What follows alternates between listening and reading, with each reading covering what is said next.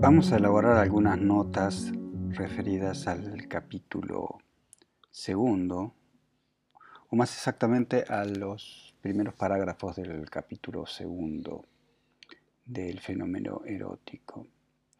El, nudo de la cuestión o el nudo del capítulo, en definitiva, son las contradicciones que el mismo planteo de Marión conlleva. De alguna forma, esas contradicciones se concentran o se resumen en aquel planteo que hace él en el mismo parágrafo primero de este punto 8 y que es aquello mismo que podría darme seguridad debería alienarme o finalmente me aliena.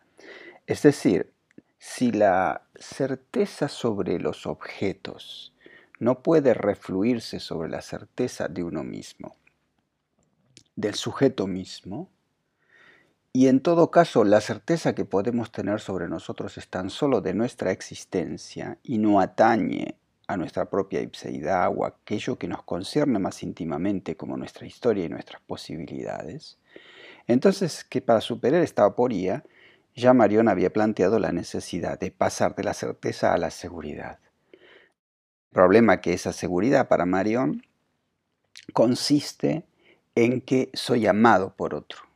Pero esta alteridad que implica el ser amado por otro, una alteridad a la cual yo no puedo controlar ni dominar, me empuja a encontrarme contra, con otra aporía, que es la aporía de verme alienado, es decir, de verme eh, en las manos de alguien que yo no controlo, no manejo, es esa alteridad aquel que me ama a mí mismo. Esto implica a su vez para Marión que nos encontramos ante dos dificultades que se tocan en su vértice. Por un lado, si nosotros queremos tener certeza sobre nosotros mismos, tenemos certeza de un fenómeno muy pobre que es tan solo nuestra saber de nuestra presencia, no así de nuestra historia, posibilidades. Cuando queremos tener seguridad de nosotros mismos, entonces nos vemos compelidos a pensar que esa seguridad tiene que venir de otro o de otro lugar, es decir, que hay una distancia respecto de ese lugar, me aparta de mí mismo.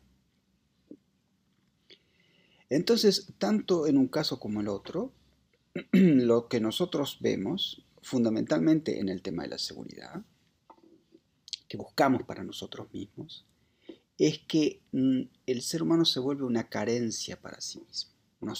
descubrimos que tenemos una carencia en nosotros porque no podemos darnos seguridad a nosotros mismos, sino que dependemos de la seguridad de otro. Marion insiste entonces que afrontar la vanidad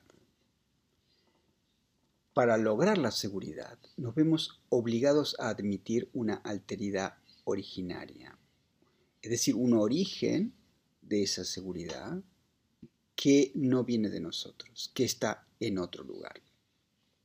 Muy bien, Marión dice que debemos aferrarnos a esta contradicción para poder encontrar una solución al mismo problema que está tratando de enfrentar.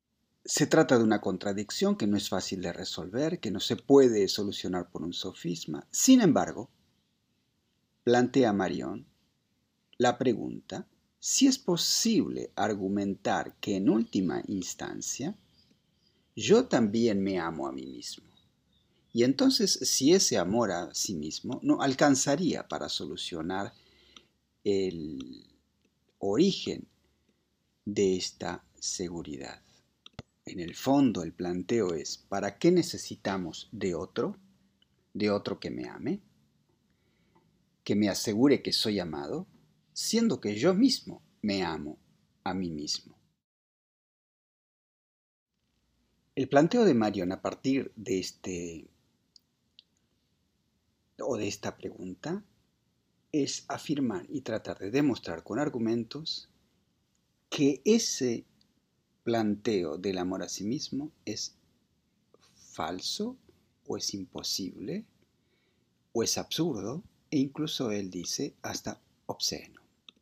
Aquí termina el parágrafo octavo de este capítulo, afirmando entonces la imposibilidad del amor a sí mismo, que será el tema del parágrafo noveno.